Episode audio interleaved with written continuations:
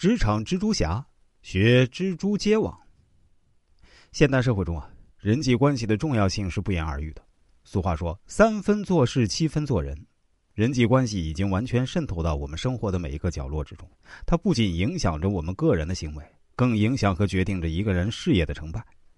良好的人际关系会使人在工作中、职业生涯发展中占据主动，左右逢源。拥有强大的人际关系网，会比竞争者具有先天的资源优势，而且关系越广，路子越宽，就越容易成功。在美国，曾有人向两千多位雇主做过这样一个问卷调查，请查阅贵公司最近解雇的三名员工的资料，然后回答解雇的理由是什么。结果，无论什么地区，无论什么行业的雇主，三分之二的答复都是：那是因为他们不会与别人相处而被解雇的。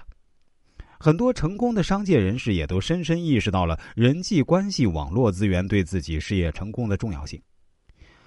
曾任美国某大铁路公司总裁的史密斯说：“铁路的百分之九十五是人，百分之五是铁。”连美国石油大王洛克菲勒都曾经说：“我愿意付出比天底下得到其他本领更大的代价，来获取与人相处的本领。”举个例子，小云。大学毕业后就进入一家外贸公司做物流，这是公司新设的部门，只有一年的时间，小云就做到了物流部门的主管。但越是到后来，他发现自己不了解的问题越多，而且很多问题公司内部也没有人能给出一个很好的答案，外面认识的同行也有限，想请教都找不到对象。一次，小云在网上寻找答案时，偶然进入了中国物流论坛，他发现。像新大陆一样的兴奋，因为这里聚集了物流行业的众多精英人士。论坛话题呢也是五花八门，涉及物流的各个层面。